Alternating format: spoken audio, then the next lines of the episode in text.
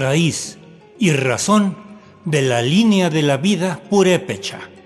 Segunda parte.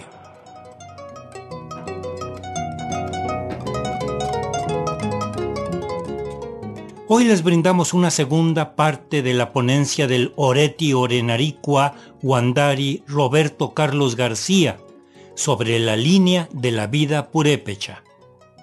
El seminario Tepecorepani, que se puede traducir como tejiéndonos, está siendo impulsado por la red de redes y colectivos de mujeres y varones de medicina tradicional y partería de Cuanajo, Calzoncin, Morelia, Iguazio, Corupo, Uruapan y Zamora, integrantes de Huacusecha Internacional y otros grupos de tradición.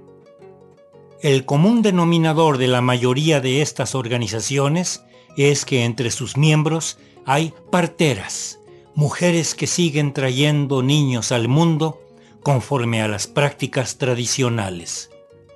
Ahora en la pandemia del coronavirus se ha revalorado el papel y gran apoyo que la partería tradicional ha jugado para el mantenimiento de la salud en estas circunstancias difíciles, en que los servicios de salud se han visto tan exigidos.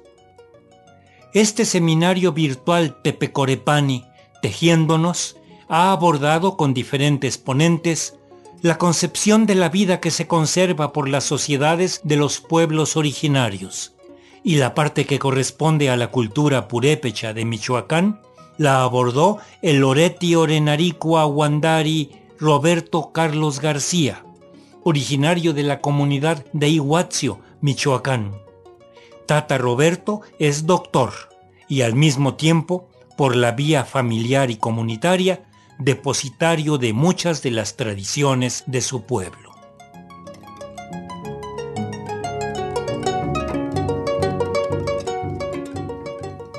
Todo ser que llega a este plano tiene ya indicado una espiritualidad y ya tienes marcado en sí básicamente un camino. Y ese camino obviamente te lo da lo que es básicamente Aguandaranab. Las estrellas ya tienen señalado tu destino.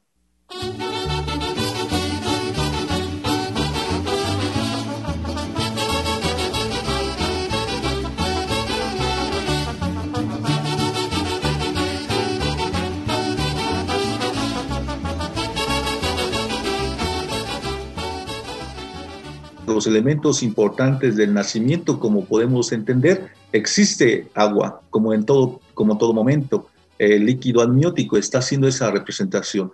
La placenta representa la tierra, lo que nos mantiene fijos a un solo lugar. El movimiento, obviamente, es el espíritu que te da. La actuación de la sangre es el fuego, la divinidad que tiene que entenderse en ese orden de, de ideas para que pueda surgir lo que es la vida.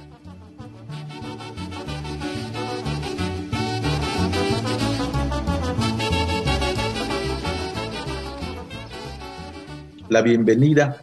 La bienvenida se tiene que entender que Tata Keri, Tata significa padre, Keri grande. Entonces, Tata Keri es quien te brinda las palabras de el surgimiento a, esta, a este nuevo planeta, en este caso a la nueva luz. En este sentido, ya sea una niña o ya sea un varoncito, el abuelo es quien te da la bienvenida. Y esa bienvenida tiene que ver básicamente en el hecho de que le brinda las palabras, yo te doy lo que es el amor para que tú en un momento dado tengas la voluntad de ser un servidor y con ese servicio que tú brindes des básicamente tu sabiduría. Eso es básicamente en grandes rasgos la bienvenida a un nuevo ser en lo que significa obviamente la llegada de un nuevo ser a, esta, lo que es la comunidad originaria de Iguazú, Michoacán.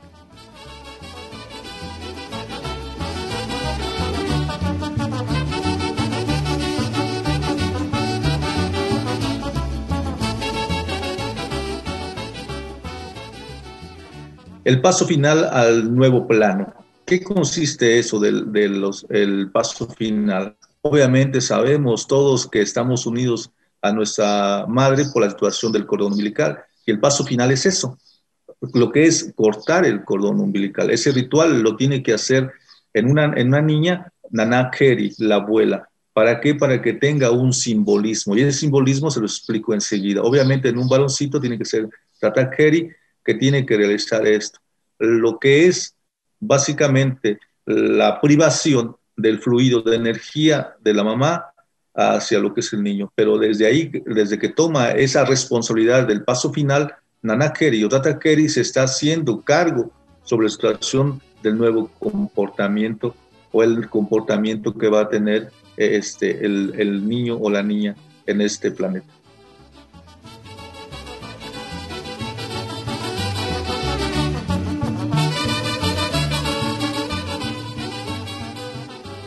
El ritual de encomienda, ¿no? El ritual de encomienda tiene que ver principalmente con la situación de la responsabilidad que todo ser tiene en este, en este mundo.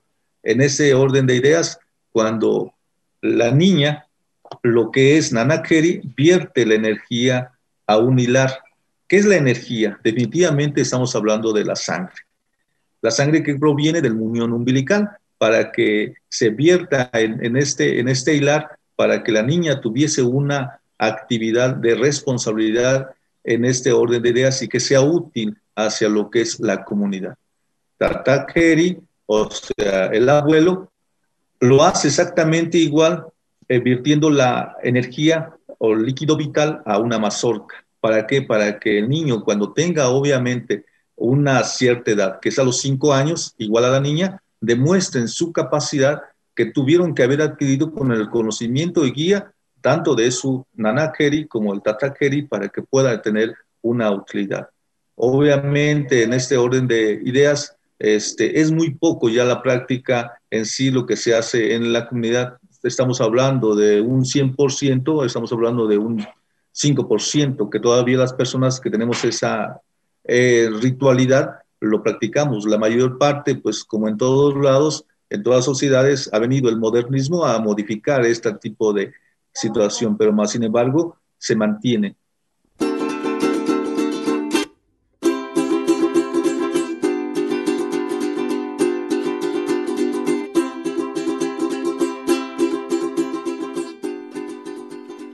El ritual y la importancia de la participación del papá dentro de lo que es este paso a la situación del nacimiento, que es básicamente el papá tiene una función. Cuando es una niña, el muñón umbilical se tiene que enterrar a un lado de una parangua. ¿Con qué finalidad? Vean ustedes esta necesidad o, visión que han tenido nuestros abuelos, los tatajeris. ¿Por qué básicamente eh, a un lado de la parangua? Porque la parangua es el centro de la casa, de la dualidad de toda una familia, de ese núcleo de la sociedad. Entonces, la parangua te da calor, te da vida, te da alimento. Entonces, una de las cosas más importantes es que la mujer se convierte en el corazón de una familia. Si la mujer sale fuera de la familia en relación a otro tipo de características, funciones, pierde la situación de la vitalidad de ese ser. Ese ser, ¿quién es? La familia.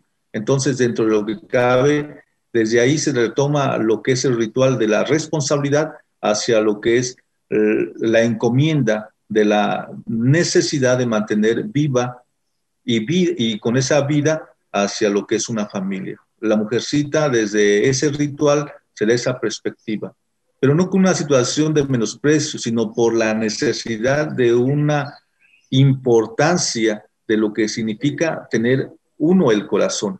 El ser humano, ustedes no me van a poder dejar mentir, no puede vivirse con el corazón fuera, tiene que estar en su lugar con una funcionalidad específica. En el caso de que es un niño, el muñoncito se tiene que enterrar en un cultivo donde obviamente la generación en generación este, tienda. Si es un temporal, estamos hablando del maíz, del frijol, o si es en la situación del, de ahorita, por ejemplo, en el temporal que estamos en el trigo, se tiene que enterrar ese pequeño muñoncito en el terreno de cultivo, ya sea en el temporal que se especifique.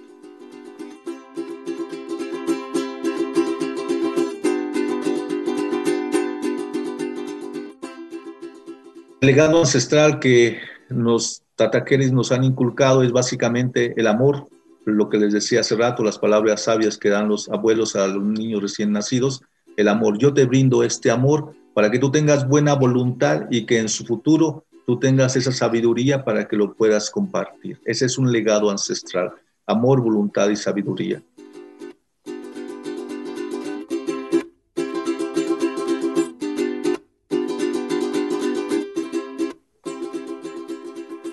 La línea de la vida se tiene que entender como tatakeri.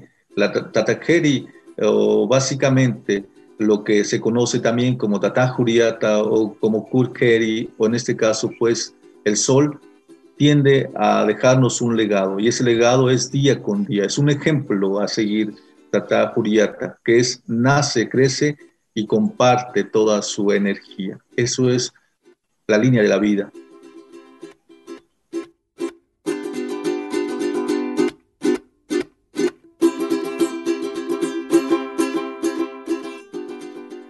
La línea de la vida en la comunidad de Iguazio. Hay 13 momentos que marcan obviamente la línea de la vida en la comunidad, entonces tienes que tener las tres leyes siempre presentes, no robar, no mentir y tener una característica de un servicio.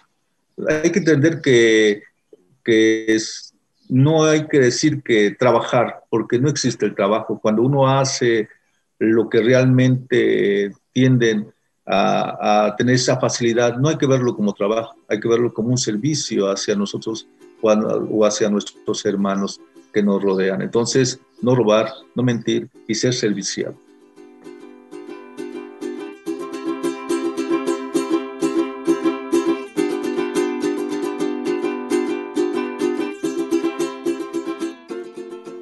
En esta descripción de lo que son los 13 momentos en la línea de la vida de la comunidad, desde muy niño inculcamos a nuestros hijos para que participen en las danzas, que en una cierta edad de adolescente, entre los 13 y 16 años, participen en una responsabilidad que se llama lotrina.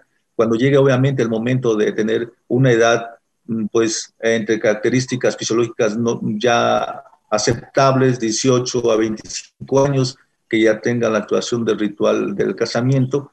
Después de eso, llegar a una, tener una responsabilidad como ser oreti, de ahí tener otra responsabilidad que es ser ayudante de, una, de, un, de un carguero en este caso, ser un, tener una función como ser orenaricua, es básicamente los 13 momentos en la línea de la vida de la comunidad que nos va marcando, los 13, 13 momentos de un comunero.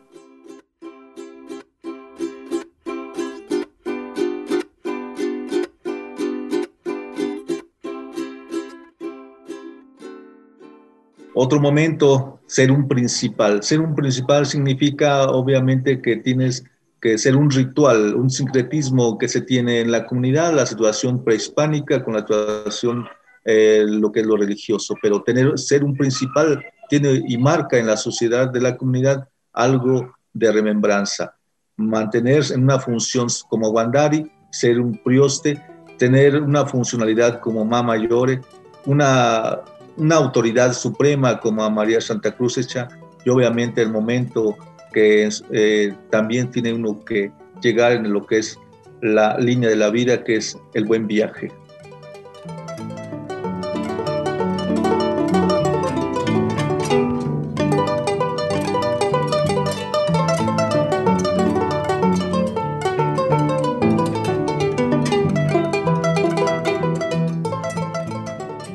Hemos escuchado hoy una segunda parte de la ponencia que brindó Tata Roberto Carlos García, de Iguazio, Michoacán, sobre la línea de la vida purépecha, en el seminario Tepecorepani, tejiéndonos el día 29 de abril de este segundo año de la pandemia 2021.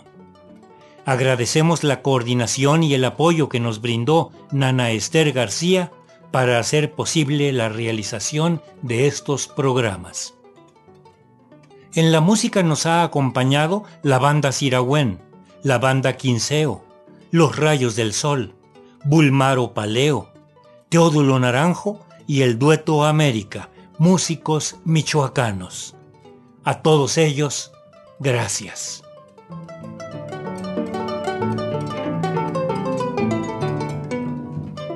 Raíz y razón con reportajes e investigación de Gabriela Aguilar Gutiérrez.